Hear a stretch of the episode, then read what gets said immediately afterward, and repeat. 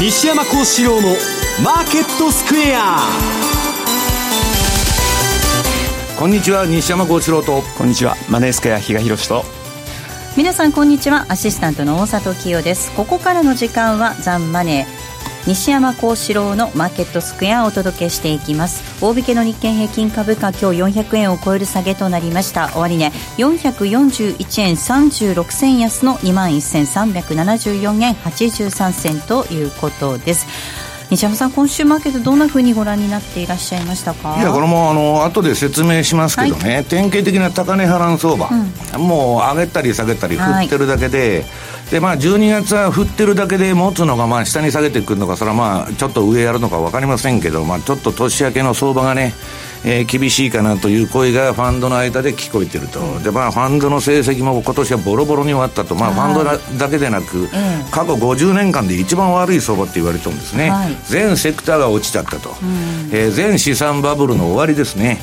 で、まあ、このところの話題といったあの、私はこ、まあ、この番組でもね、もう、めちゃ、何回も言ってるバフェット指数が高すぎると。はいええまあ、それをこの相場が落ちてきて、皆が言い出したらしくて、まあ、あのマネースクエアさんでもいろんなところでもレポート書いてるんですけど、それのアクセスが爆発的に伸びてるという話でね、でもう一つはエリオット波動がまあ5波動の天井を見ただろうと、はい、ニューヨークダウの今年で、まあ、それもみんなが言い出してきて、でまあ、まあ、みんなが言い出すとこうやって高値波乱してるんですけど、問題はこれからね、まあ、調整波と言われる ABC を迎えるかもわからないと、来年の相場は。さて、どうしたもんかというのが、まあ、あのテーマなんですね。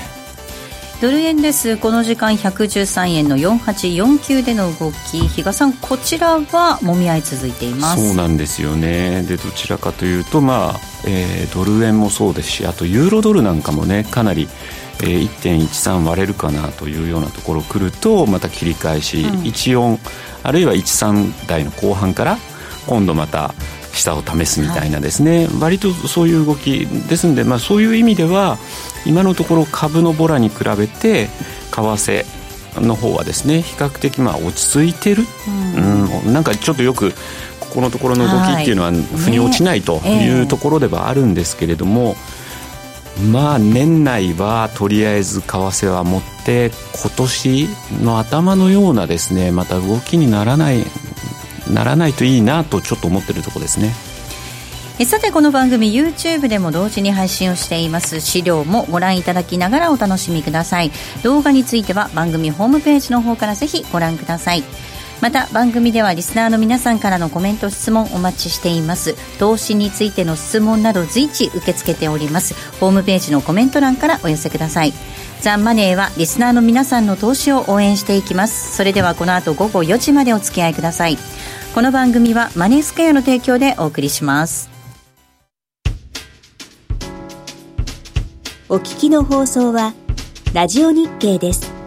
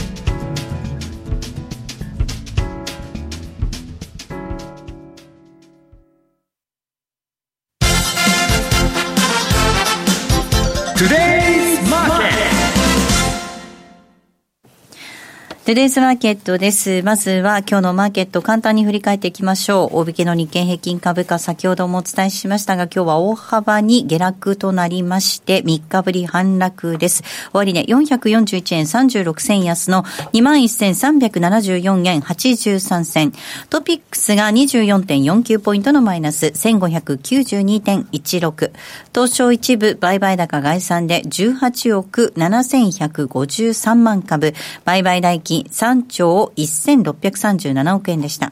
値上がり銘柄数が252、対して値下がりが1826、変わらずは50銘柄となっています。東証一部売買代金のランキング。トップがソフトバンクグループです。2位にファーストリテイリングが入っています。3位が任天堂、以下トヨタ、ユニー・ファミマ、そして三菱 UFJ、武田、それから三井住友、東京エレクトロン、ファナックと続きました。え、為替の動きも確認しておきましょう。えー、ドル円、この時間113円の4951です。ユーロ円が128円の8493。ユーロドル1.135558あたりでの動きとなっています。えー、では、マーケットのポイントです。比嘉さん、お願いいたします。はい。まず、まあ、今週はですね、11日にも行われるというふうに言われてましたですね、ブレグジットに対するイギリス議会のですね、採決というのがまあ注目を浴びてたかなというふうに思うんですけれども、残念ながらこれは今、先延ばしとい。うような形になって、はい、で、そうこうしているうちに、えー、今度はまあ、メイさんの信任投票が、保守党の方で、まあ、通ったと。いうことでですね、なんかちょっとまた一旦も、えー、ポンドもですね、売られてたのが戻ってるという、うん、非常になんか、根本何の解決もしてないのに、なんかそれだけで動いてるっていうのも不思議だねっていうのを西山さんとも話をしてたんですが、まあ、いずれにしてもこれも年を越さないことにはですね、次のステップっていうのが見えてこないのかな出ないんですよね。で、ただですね、これもう、あの、合意なき離脱ってことになったときに、どれだけ、まあ、物流の影響がですね、おかしくなるか、あるいはですね、まあ、もともとこの、えー、あの、ヨーロッパとイギリスっていうのは、今までって人と物の往来が非常にもう普通に自由にできてた。ね。はい、ところが、今後ですね、まあ、えー、イギリスが離脱するということは、はい、当然イギリスに入ってくる、イギリスから出ていくときには、まあそういった手続きが必要、はい、人の動きもですね、うん、で、当然物に対してもそう。ところが、今度そういったところで物流が滞ってしまったりすると、まあ、本当にあの食べ物もそうなんですけど、お薬だとかね、そういったものっていうのが本当にどうなるのとか、本当にそれ、そういうような状況になるということをですね、イギリスの人たちが本当に理解できてるのか、ちゃんとそこら辺をですね、この議員さんたちがお伝えできてるのかっていうのも非常に、うん、あの、不安に思うところですし、なおかつこの、議員さんの中でもですね、はい、離脱するのがいいんだ、悪いんだ、決めかねてるっていう人たちも結構まだいるっていうのが非常に驚きで、今まで2年半、何やってきたのっていうふうにですね、ちょっと疑いたくなるというような。かといってね、これ、名がやばなくなっても、公便で出てきたら余計にややこしい話になるでしょ、これ。労働党ですね、えー、それはでもなんかあれですよね、労働党支持者の中からも、そいつにだけは入れたくないっていうまた声もあるようですしね。そういう意味ではなかなかだからまたその難しい部分もあるんですが、まあいずれにしてもちょっとこれはもう年明け早々、1月7日から議会が始まるということなので、まあ今日、えっ、と出てくる前にですね、報道官、メイ首相の報道官の方からは、21日よりは前に、あのこの採決に持っていくんだというようなですね、コメントが発せられてたようなんですが、まあ、今回、そもそも国民投票もですね、蓋を開けてみたらびっくりだったじゃないですか。はい、本当にそういう意味ではこの採決、蓋を開けてみるまでわからない。なので、今はまだ様子を見てるっていうところなのかもしれないですけど、これがまあ本当に合意なき離脱になった時っていうのが本当に本土にとっては怖いところになってくるのかなと西山さん、チャートの形はいかがですか？あの、比嘉さんがね、今、あの、ズオブレグジットの流れを、まあ、あの、言ってくださったんですけど、まあ、じゃあ、相場がそんなに動いてるのかと。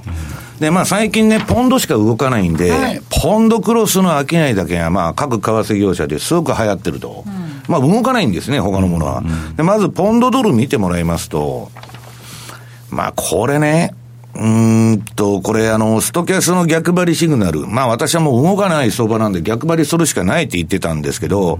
まあポンドもだらだら下げながらですね、まあ緩慢な動きなんですね。普通はまあ、ドスーンとその来るような相場になってもおかしくないんですけど、これはまあ1にも2にも後で言うかもわかりませんけど、あの、ジェフリー・ガンドラックが言っとるんですけど、本来株が弱気相場に入ってみんな20%以上世界中下がって、債券がもっと失礼の投資で買われないとダメだと。ところが、アメリカの債券が買われない、いわゆる金利が下がらないもんで、はい替相場は動きようがないみたいな。うん、まあ当然それの反動が後でね、上がったり、あるいは下がったりっていうのはあるかもわかりませんけど、まあそこのところで動かないと。でまあ、日本の投資家が多くやってるポンド円。はい。これもね、今週マネースクエアさんのレポートに書いたんですけど、まあずっと逆張りやってきたと、これまで。で、それはもう、このポンド円なんか非常にいい循環で、うんまあ相場の転属を捉えてたんだけど、今シグナルが出てないんですね、下がったんだけど。出ずに、えー、上行っちゃって、で、今度、まあ次のまたシグナル待ちなんですけど、これね、今移動平均付近でしょ。まあ下げながらと言いながら、相場の真ん中なんですよ。で、ドル円もそうだし、ユーロ円もそうだし、えー、ボリンジャーバンドの収縮でもう相場のレンジが少な、あの、小さくなってるのと、えー、今のこの金利が動かないという状況を考えるとね、逆張りにも適してない環境になってきて、むしろ収縮したんで、うん、まあどっちか上か下か行く可能性が高いんで、ちょっと逆張りも注意ということを申しておきたいんですけど、まあ3の感じで動かないと。ただ状況を考えると、基本戻り売りなんだろうなとは思ったりするんですけどね。まあまあだから、まあ、じゃあ ECB 次いきますか。はい。あまあ昨日 ECB のまあ声明文が出てですね、まあ、とりあえず国債の購入は一旦今回でやめだとい。うところなんですが、はい、とはいえ、再投資はまだ続けるんだよというようなところですね、だからまあこれはある意味、市場の予想通りというところですし、何よりまあ市場が反応したのは、当然またこのイギリスの問題、あるいはイタリアの財政問題、結構 EU の中もあのぐだぐだしてて、あの問題、なかなかこう解決しないことがですね結構あったり、あとはドイツ、はい、ドイツの方もメルケルさんの,、まあ、あの右腕と呼ばれる人が次のあの幹事長がなんかに選ばれたとは、幹事長だった方が選ばれたと、党首に,、ね、党首にっていうのもありましたけれども、ええ、まだそうは言っても、結構ドイツの政治も。またぶれることもですね想定されるというようなことでやっぱり野良木さん昨日の記者会見あたりでもですね最近のデータは予想よりもやっぱ弱いと、まあそりゃそうだよねという話でしょうしさらにリスクバランスってやっぱ下振れだと、でまあ手段は持ってるというふうには言ってるんですけど、まあ、今のところその手段、あと、えっと、見通しを下げたんですよね。確か GDP だとかいうのも下げてきたんで、まあ、昨日は一旦ちょっと戻ってたところからまたユーロ売りというような流れではあるんですが、ところがこれも本当に、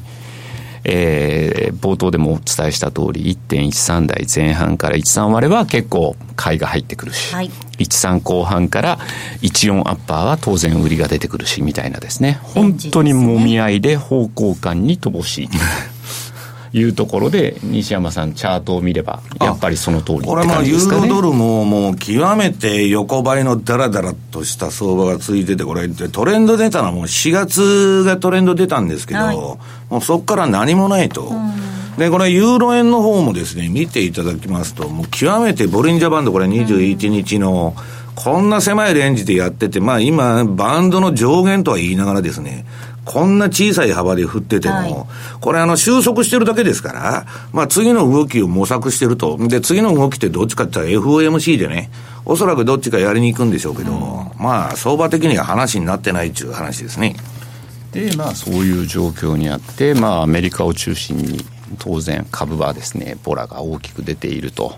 いうようなところでですねこれも今ちょっと弱い状況が続いてるんですがじゃあ対中国との最近のやり取りはというとあのファーウェイの CFO がなんかカナダの方で拘束されてたのが、はい、まあ保釈されたりだとかいうところでですねまあなんかあの裏で結構米中話し合いが進んでるんじゃないかみたいなところもあってですね、比較的まあ中国の上海株を見ててもですね、はい、落ち着いた動きになってるかなというところなんで、それこそもう本当に西山さんが先ほどおっしゃられた、来週19日、日本時間の20日の午前4時ですかね。まあ、この時に出る、えー、FOMC がどうなるか。今日この後後半で確か取り上げるコーナーになって、はい、あの、コーナー設けてると思うんですけども、はいまあ、えー、そう言いながら、まあ、日々私はですね、あの、2年10年のスプレッド。2年5年は相変わらず逆イールドで、はい、ただ最近、ま、はい、そのマイナス幅がちょっと縮んでるんですよ。うんうんうん、2年5年もその辺ちょっと、えー、縮んできてるのと、2年10年の方は、まだゼロからはまたちょっと戻ってきたかなと。い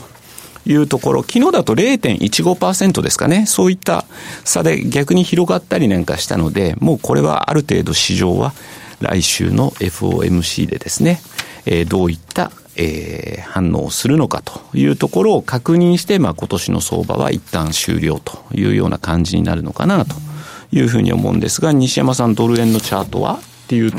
ドル円もね、もう、あの、相場の真ん中からやや上に、まあ、私戻ったら叩いてやろうとずっと思ってるんですけど、うん、まあ、あの、細かいね、15分足とか、今そんなもんでやってないと、もう、あの、取れないと。いうくらいまで、なんかまあ、あの、鈍感な相場になってるんですけどね。まあ、それでも、じりじりじりじり今、下に切り上げて、上は思考してるんですよ。超短期的には。うんうん、だけど、まあ、これも結局 FOMC を待たないと、あのー、動きが出ないのかなと。で、その前にね、もうちょっと打ち返してくるかと思ったんですけど、えー、実需の動きが、えー、結構出ててですね。まだ出てるらしいです、あのー、思ったより下値が硬いということで、うん、まあ、叩いても叩ききれないし、かといって上買い上がる気も、14円から上が見えてこないんで、まあ、あんまやる気がないと。そうですね。だからもしかしたら、あの、この番組でもお伝えしてたんですけど、アメリカへの資金回帰、レパトリーの動きもまだもしかしたら続いてるのかなって気もしますよね。ドル不足なんですよ、うん、世界的に言うと、はい、はい。だからそれで底堅いと。いうことですね。まあ年末年始、この時期はもう当たり前なんですけれども、各金融機関さんがですね、しっかりと資金を厚めに取っておくというような動きっていうのは当然のごとく、もうずっと前から、ちょっと前からずっとやってるんですけど、はいちょうど今日あたりで、えー、その年をまたぐところが2週間とかそういうレベルのあれかなのかな、期間というようなところになってくるとですね、やっぱりここでまたもう一回ですね、そういった部分での調達の動きですね、うん、それがですね、やっぱりドルをサポートしてるというような動き、あの言い方にもなると思いますね。もう外人は全部クリスマス休暇モードになってますよ。あ多分最後のですね、ここがですね、もうあの 調達の場だとは思います。だから逆に言うと、それがなくなっちゃったら本当にどうなるのっていう言い方にもなるとは思いますね。さあ、では改めてというところになりますが、西山さん、先ほど典型的な高値波乱相場だよというお話もありましたけれども、うんと、高値波乱の話からいくんだっけ？はい。えー、っと、あ、そうか。ブレグジットいきますか？いやいやいや、えー、っと、高値波乱にいきます。えっと、アメリカの金融政策はこの後のコーナーで聞いていこうかなと思います。うん、そうするとね、資料の何ページだ？えー、っと、じゃあ、19ページからちょっと言ってください。えー、っとね、これまあ、あの、バフェット指数と並んでね、今まあ、あの、この金融界で話題になってきたと。はい、まあ、私もエリオット・ハドのあれを、まあ、ロバート・プレクターのね、本と一緒に紹介して、まあ、いろいろしてるんですけど、あの、これニューヨークダウの週足。で、これ、これまあ、壮大なね、2009年から始まった相場の、うん、今、エリオット・ハドで見るとですよ、はいまあそれはカウントする人によって全然違うんですけど、今まだ3波だっていう人もいますし、えー、いろんなカウントがあるんですけど、まあどう見てもですね、5波動をつけたように見えるという意見が、私の周りの、その、えー、っと、波動カウントを打ってる人の中でも非常に多いんです。はいで、まあ、プレクターも、まあ、プレクターっていうのは、あの、エリオットの、まあ、弟子で一番、まあ、あ権威のある人なんですけど、それに近いこと言ってると。で、まあ、チューダーも同じような見方してるだろうと。で、これね、まあ、1、2、3、4、5と、もう5波動入れちゃったんだと。はい。いうことで、じゃあ、5波動が終わった後は、何が待ってるかっつったら、まあ、調整相場ですね。A、A と下げて B と戻して C でガーンと下げると。それしか残ってないじゃないかと。で、次にね、えー、エリオット波動のこれ、あの、気気温と波の個性なんですけど、まあ、これね、あのー、要するにあの、今週レポートで書いたんですけど、相場っていうのはね、悲観の中で生まれて、会議の中で育ち、えー、楽観の中で成熟し、幸福感の中で消えていくと。これが五波動なんですね。えー、波動的に、これはまあ、ジョン・テンプルトンっていうね、アメリカの著名投資家が言った言葉ですけど、まさにですね、このまあ、あの、YouTube 見ておられる方は、このまあ、波動の12345 ABC と出てると思うんですけど、この5波動を、もしも今年の相場でつけたんであれば、わかりませんよ、その相場のことですから。5波動っていうのは特にいい、あの、一番いい加減な波動で短縮も延長もすると。で、まあすでにもう短縮はしてなくて、延長してるような感じなんですけど、これがまあいつまで続くのかと。いうことになってくるわけです。で、まあこれはもういろんなとこで取り上げたり、レポートに書いてるんで、くどくどとは申し上げませんけど、5をつけたら、次は、えー、そんな長期投資してる場合じゃないと。はい、トレーディングベースで売り買いしていかないとですね、ダメだろうと。うん、まあだから当然その相場っていうのは下げ続ける相場も上げ続ける相場もないんで、リバウンドの時はその買いはいいんだし、戻ったら叩くみたいな商いなんですけど、じゃあ具体的にですよ、まあ、エリオット波動はぼやっとした話ですよ。その、波動が天井打ったと。で、じゃあどうなってるんだっていうのを今、ニューヨークダウの日足と週足。これを持ってきました。これはまあ、パンローリングさんのあの、カスタムチャートっていうスマホのチャートアプリから、えー、持ってきたやつなんですけどね。これあのー、左側に出てるのが、ニューヨークダウの日足でございます。はい。で、右側が週足。はい。これはね、ボリンジャーバンドじゃないんです、皆さん。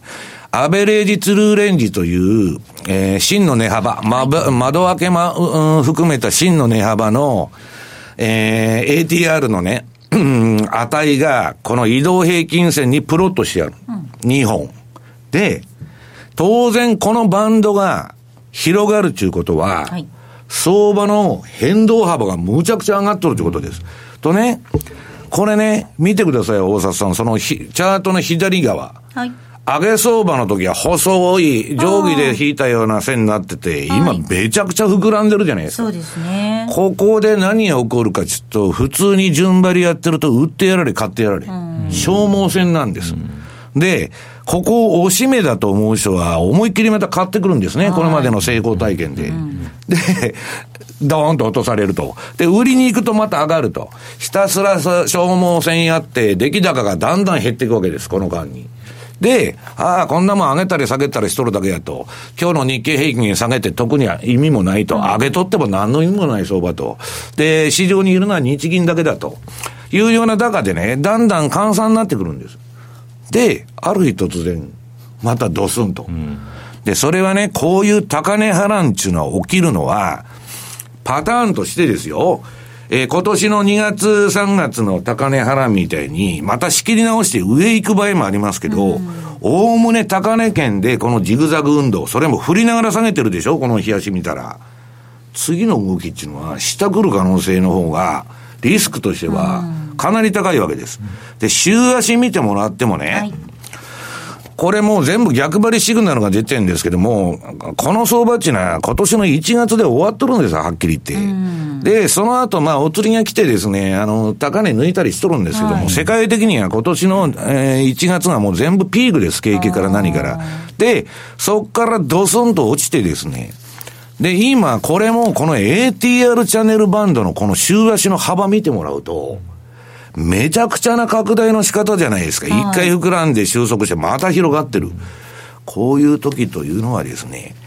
気をつけた方がいいと。高値波乱相場の後に待ってるものというのはですね、下げのリスクの方が大きいと。で、それは上がるかもわからないけど、ストップロスを置かずにこんなとこで相場やっとったらですね、身ぐるみ剥がれますよという可能性があるわけですね。先週の番組で2019年大統領選挙の前の年っていうことで一応ね、アノマリーみたいなものもありましたけれども、そういうのとはまた無関係にっていうところですよね。関係ないです。あの、私ね、今週レポートで書いて、あの、その、テンプルトンの話の後にね、はい、じゃあ、テンプルトンの言ってることを具体的にね、うん、えー、相場のフラクタル構造を明らかにしたのは、はい、えー、エリオットなんだと。はいで、フラクタル行動っていうのは、どの部分も同じだと、相場の、一本足見ても、あの、何見ても同じだと、まあ、あの、要するに、えー、部分は全体だみたいな考え方なんですけど、まあ、そういう難しい話は置いといて、えー、っとですね、そのプレクターが言ってるのは、これ皆さんにね、よく、あの、考えていただきたいんですけど、株式市場っていうのは、うん、彼に言いますと、自らの法則を持ってんだと。はい、でね、株価は普通の人が考えると、えー、材料とかニュースで動くんだと、うんはい、で、なんか今日の日経平均400円安やると、なんか取ってつけたようなニュースを買い取るだけなんで、新聞の大見出しっていうのはそういう記事で、相場と何にも関係がない。で、プレクターが言っとるのは、相場っていうのはニュースによって作られるものでものではないんだって断言しとるんです。はい、で、これ昔から私も言ってて、ニュースっていうのは相場が作るんだと。相場が下がってるからね、ドイツ銀が危ないとか G がどうのこうのとか、そのいろんな話が出てくるんであって、うん、その相場が作ってるんだと、ニュースは。でね、プレクターっていうのはもうサトルの境地に入ってますんで、その株価の方向はニュースによって作られるんじゃないって言ってるんですけど、私もね、三十何年間相場やってきて、その通りだと思うんです。相場はニュースが作るんじゃないと。で、結論は何かっつったら、相場は行きたいとこに行くんです。だから上げすぎた相場は、もう10年上げたんですから、これから反省する可能性があるということを注意したいと、私は申し上げてるんで、もっと上がるかもわかりませんよ。2年、3年わかりませんけど、私はそれには乗らないということを言ってるわけですね。ここまではトゥデイズマーケットをお送りしました。お聞きの放送は、ラジオ日経です。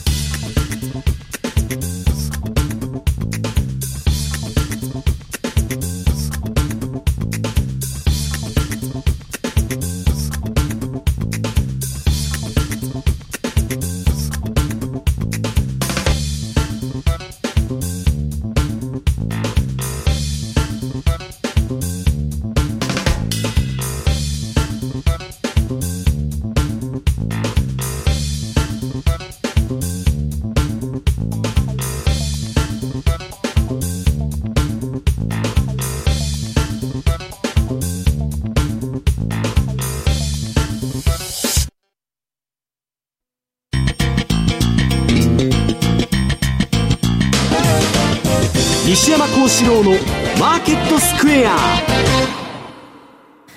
さあ、このコーナーではマーケットの見方について西山さんにいろいろな角度で教えていただきます。今日のテーマ、トランプ大統領 VSFRB ということでお話を伺っていきます。はい。まああのー、結局ね、1年も2にも相場っていうのは金利が決めるんですね。はい、えー、金融の一丁目一番地はアメリカの長期金利ということで、で、トランプが何言おうが、どうでもいいんです。それで相場動いとるんですけど、はい、あの、彼のツイートだとか、まあ2週間に1回なんかネタを提供しますんで、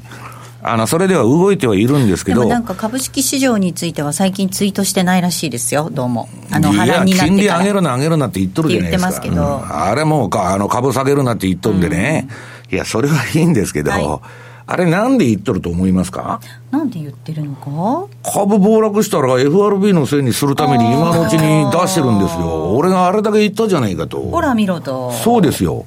だからトランプっていうのはね、私の周りの運用者もみんな怖がってるのは、まあアメリカのインテリとか、あるいはウォール街西海岸、まあ非常に人権意識も高くてリベラルなね、民主党支持の人が多いん特に富裕層は民主党支持が圧倒的に多いんですよ。で、選挙戦の時時に、そのウォール街っていうのはヒラリー・クリントンに献金して全面的に担いでたの。で、トランプはけしからんと、やっとったわけです。で、トランプさんっていうのはもともとですね、ウォール街が大嫌いなんです。あいつらは右のものを左に動かしてるだけだと。空中戦やってるだけで意味がねえと。俺は実業家だっていうのはあの人の意見なんです。はい。まあ、金融庁は右右のものを左に動かしてるだけですから。まあ、そうですけどね。えはい、で、それはトランプの意見なんですよ。私の意見じゃなくて。はい、私も金融の世界にいるわけですから。で、まあ、そういう形で、で、トランプっていうのはね、今の、これまでの既得権持っとったやつ全部潰しに行ってるわけですよ。で、ゴールドマンから何から最初は自分の政権に入れといて、全員クビにしてくるわけですよ。最初用意しといて。で、彼のやり方っていうのは非常にね、計算されてるのか、それが自然に出てるのかよくわからないんですけど、老会に、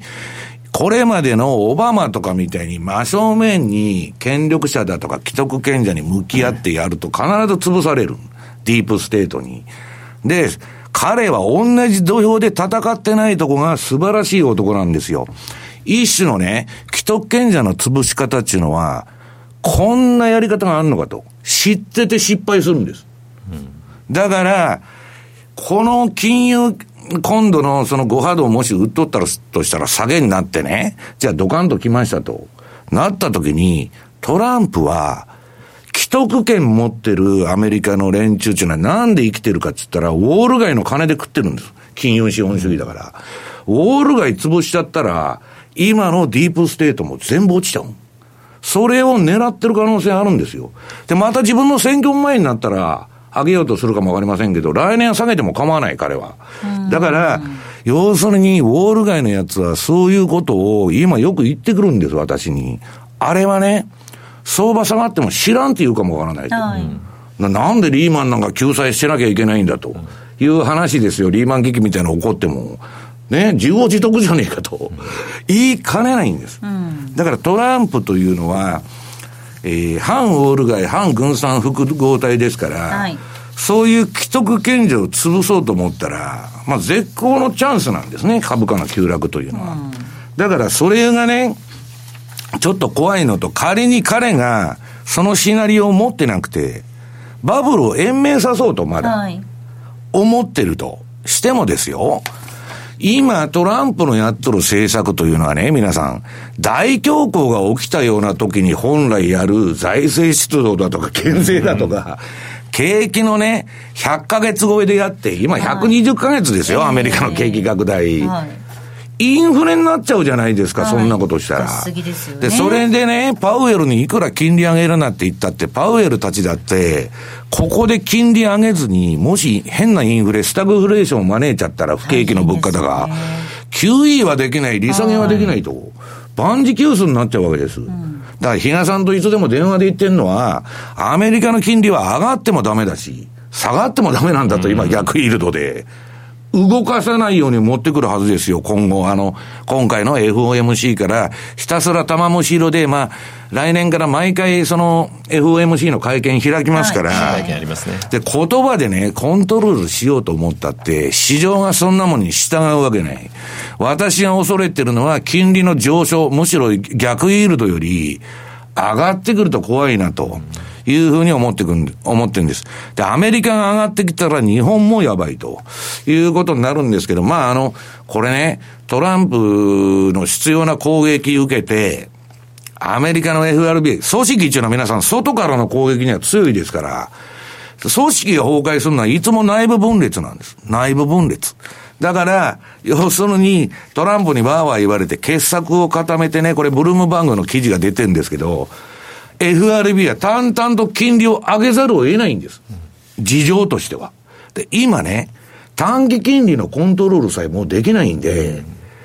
えー、資産売却も停止しなきゃいけないみたいな話までなってるわけですよ。だから非常に厳しいところに追い込まれてると。でね、皆さんにお伝えしたいのは、今資産売却の話言ったついでに、連邦準備銀行、フェドのですね、総資産。はい。どんだけ、えー、ポートフォリオ持ってんだと。これ皆さんね、見ていただいたら2008年までの FRB のポートフォリオの量見てくださいよ。今どんだけ膨れ上がってんですか？すごいですね。こんだけ金ばらまいたらね、資産買い入れて、はい、そら株も上がりますわ。本当に。よほどのね、比嘉さんがやっても私がやっても同じですよ、こんなもん。買った分だけ上がったと。で、今減らしとるわけですよ。徐々にですけど。じりーと今下がってきてるでしょ、はい、この、えー、じわじわセントルイス連銀の資料ですよ、これ、嘘も隠しもしない。で、下がってきたら、普通、えー、金利は上がっていくし、株も下がっていくんです。小学生でも上がる。うん、で、それを、ガンドラックは言っとるんです。下がると前からこの資産売却で。それが今年の相場で彼は SP500 がマイナスになるんだと。1月のあの幸福の絶頂感のかな、えー、さなかに行って、みんなに馬鹿にされとったわけですよ。何を言っとんだ、このおっさんと。いうのがですね、今実現してると。これででも実際にまだ資産売却ってそんなにしてないですよね？ってかしてないですよね？してるんですいや、して、してるからじわっと減ってるじゃないですか。が減ってるっていうことではなくて。いやいやいや、資産は減らしてるんですんで、うんはい、その再投資も減らして、じりじりじりじり下がってて、こんなもん一挙に売ったらですよ、とんでもないことになるから、で、それをね、長期計画で立ててんだけど、はい、それももうできなくなるんじゃないかって言われてるわけです。で、もう一つは、この資産の4兆1000億ドルの総資産のうちの、含み損が665億あると。はいこれはトランプに突っ込みどころを与えてるんだっつって、これもブルームバーグの記事で私あの持ってきたんですけどね。えー、FRB の評価損をトランプ大統領が攻撃するのではないかという観測が浮上しとると。これはまあブルームバーグの記事なんですけど、はい、するに決まってるじゃないですか。トランプはね、株が下がったら、えー、FRB が俺の言ってることを聞かずに下げてるんだと。あるいはですよ、選挙で、中間選挙で民主党が下院を握ったからおかしくなってきたんだと、いうに決まってるじゃないですか。ね。もう彼はエクスキューズを常に用意してる。はい。なんだ、暴落したって、なもん知るかと、うん、言いかねないというのがウォール街のすごい不安なんです。でね、トランプの言うことは一理あって、はい、次に米国の連邦債務、これ対 GDP 比で出てんですけど、うんめちゃくちゃ借金が増えてるじゃないですか。これ、はい、これもセントルイスレギの資料なんですけど、はい、こんな借金持っててね、FRB は金利上げとるっていうのはどういう頭してるんだと、うん、トランプは言ってるわけです。うん、ね。で、俺が言った通りだろうと。そうすると、じゃあトランプがわーわー言う言うのに忖度して、もし FRB が金利もね、もう今 FF 金利先物見たら来年ゼロ回ですよ、伊賀さん。そうですね。ええ。4回やるんじゃないのかと。して、金利も上げません。で、資産売却も止めますとなったときに、これは、えー、中央銀行にとっては最悪の事態であるインフレ懸念というのがそこで浮上してくるわけです。だって閉めなきゃいけないときにトランプにわーわー言われて閉められないと。相場どうなりますか、比嘉さん。いや、だからそのあたり、しっかり独立性っていうのもですね、今問われているようなところもあるので、今回の、まあ、記者会見でですね、そこはしっかりとですね、また、あの、マーケットに、あの、伝える必要はあるんだろうなと。ね、うん、中央銀行なんか独立なんかどこもしてませんよ。してるとしたら、世界でただ一個、ブンデスバンクだけだったんです。はいブン、ブンデスバンクはインフレファイターでね、最も世界一信任のある、あれだったの、はい、日銀とかロシア中銀というのは非常に評価が低かった。ロシア中銀、ええ。で、FRB もグリーンスパン時代に、まあ、ボルカーの時が一番素晴らしいと言われてるんだけど、まあ、信任が一応あったと。うん、今、そんなもんありますか？うん。まあ、で、まあ、でもあるでしょう。ブンデスバンクにしたってね、うん、QE から何からやっとるじゃないですか、うん、ECB になってから。ないんですよ、独立性なんて。常に時代のそういう政治家のね、えー、目先のマイオピックな政策に取り込まれるんです。だから、歴史っていうのは同じ動き繰り返すっていうのはね、同じ失敗を繰り返していくんです。政治に絡め取られちゃうという意味では、その先月11月の末に発言がね、ちょっと変化しましたよっていうニュースで、起きましたよね、パウエルさんの発言が。はいはいはいはいまあ、10月の時には、中立金利まで長い道のりがあるよねって言ってたわけですよ。それが。当たり前のことじゃないですか。そう。で、それが11月の28の段階だと、これ、ミソだと思うのは、はい、10月の時って中立金利までなんですよ。うん、それに対して11月の下旬に言ったのって、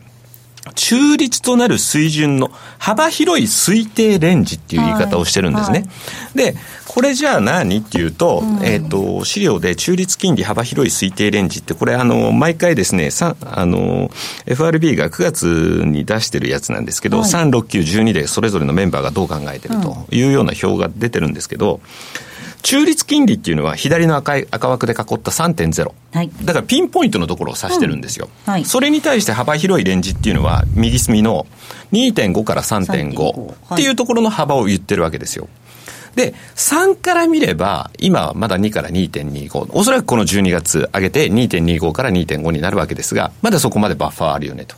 ところが幅広いレンジの加減をもしが中立金利っていうことになれば、2.5を基準に考えたら、そこまでってもうそんなにないし、実はそれが3.5であれば、はい、本来だったらもう少し、あ、余裕があるねっていうところなので、この辺でなんかちょっと言い回しを変えてはいるんですが、はい、そこがだからこの3.0っていうピンポイントの数字を使ってるのか、2.5、3.5っていうこのレンジで表してる部分のところを指してるのかで、これが表現が変わったということだけであって、何らなんかこれまでとガラッとか、変えたと。いうようなことではないんですよね。だからこのあたりを今度の記者会見で、どっちなのというところをどう説明してくるのかが一つポイントだろうし、実は今年このパウエルさんになって、はい、やっぱこれまでの議長と違ってるのがですね、声明文の文言変更って意外とししてるんですよ。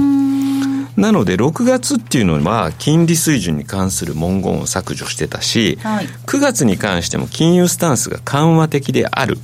といったようなですね、文言を削除してるんですね。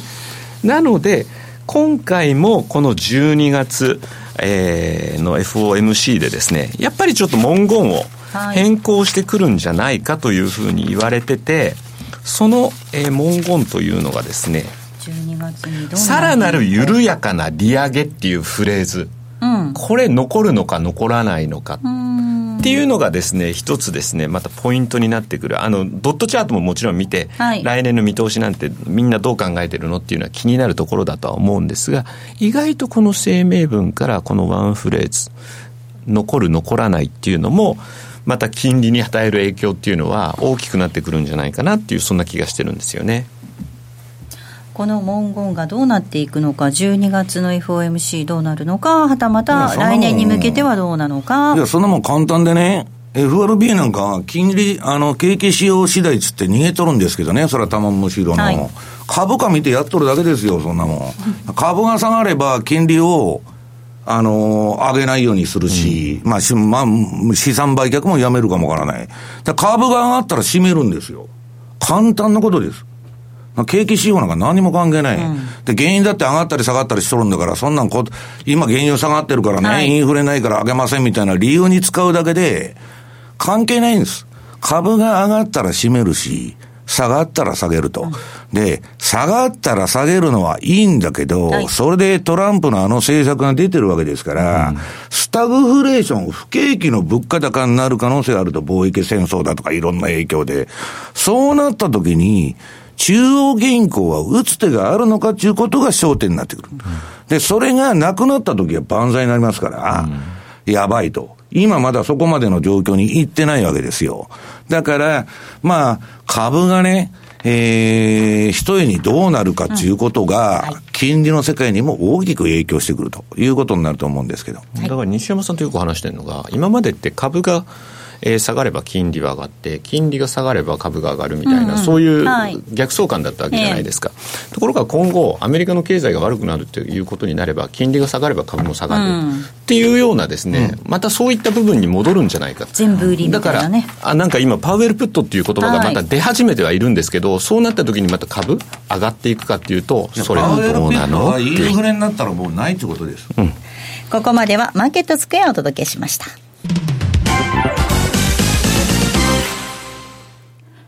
オリジナル注文トラリピでおなじみ、そして金曜夕方放送、西山幸四郎のマーケットスクエアリスナーの皆さんには馴染み深い FX 会社、マネースクエアでは現在、新規講座開設キャンペーンを実施しています。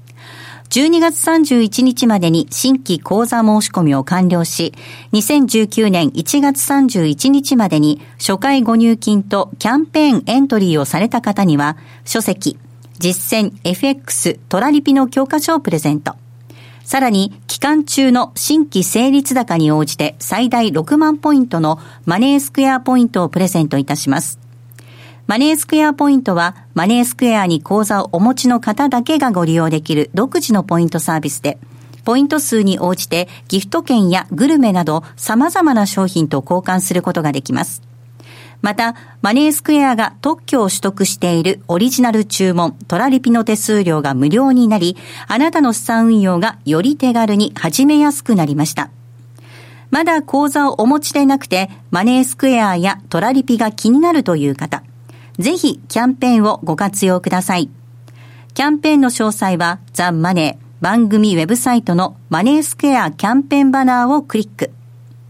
株式会社マネースクエア金融商品取引業関東財務局長金賞番号第2797号当社の取扱い商品は投資元本以上の損失が生じる恐れがあります。契約締結前交付書面をよくご理解された上でお取引ください。お聞きの放送は、ラジオ日経です。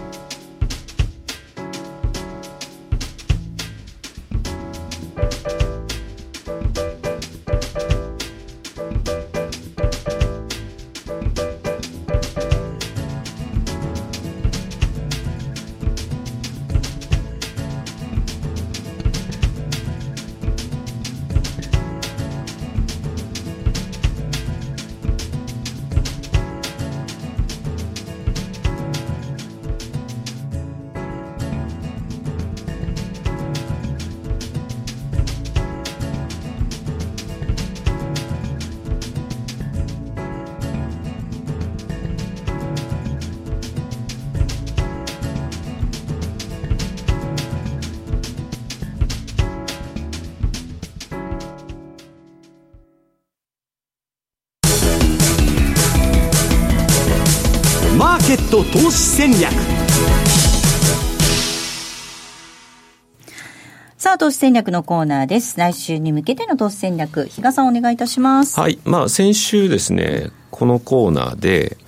ちょっと逆張りっていうんで、あえてカナダ円っていう話をしてですね、そその時確か売りトレンドが出てるんだけど、あえてカナダ円行ってみましょうかっていう話をしました。まあ今、あの、左の方に出てるチャート、これカナダ円なんですけど、60分足を見ててもですね、あの後原油が結構上がったりとかして、ポーンとまあ上がって、その後またちょっと下がって、で、じりじり今、えー、今日に至るというところでは、まずまずの選択だったのかなと。えー、いうふうに思ってますね。で、えっ、と、先週はですね、そういう中にあって勢いあったのが9円だったんですけど、今日ちょっと9円でですね、RBNZ、はい、銀行に自己資本を倍増するよう求める方針を示すというようなところが出てたのを受けてですね、ちょっと、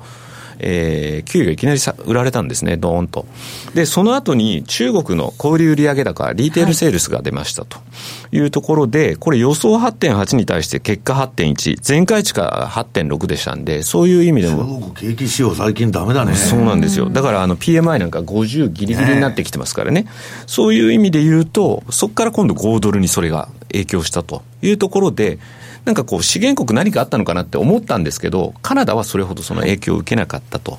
いうようなところもありますのでですね、まあ、まずまずカナダを選択してよかったかな。うん、で、ちなみに来週っていうと FOMC がもう最後のイベントって考えると、はい。はい。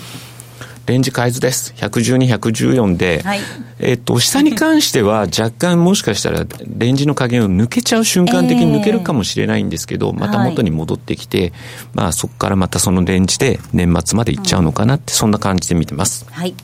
さあ、そして来年のマーケットを読み解く上で、セミナーのお知らせなんですが、比嘉さん、年明けあるそうですね、はい、はい、まあ、あのこれまでもずっとやってきてたやつなんですけど全国セミナープロジェクトの東京と、はいいうことでですね、1月、まあ、これは、あの、マネースクエアホール、うん、あの、当社のセミナーホールを使ってのセミナーになりますけどね。はい。2019年1月12日土曜日午後1時からになります、東京六本木ミッドタウンタワー40階マネースクエアホールで FX と株価指数 CFD をテーマにしたセミナーを開催いたします。2019新春スペシャリストたちのマーケット大展望ということでお届けしていきます。お申し込みはネット限定です。ラジオ日経のセミナーウェブサイトで受け付けています。締め切り12月26日、12月26日です。はい、ここまでは、はい、投資戦略のコーナーをお届けしました。はい、ぜひお待ちしております。さあ、ではそろそろお別れです。今日ここまでのお相手は、西山幸四郎と、マネースクエア比嘉宏と、大里清でした。さようなら。この番組はマネースクエアの提供でお送りしました。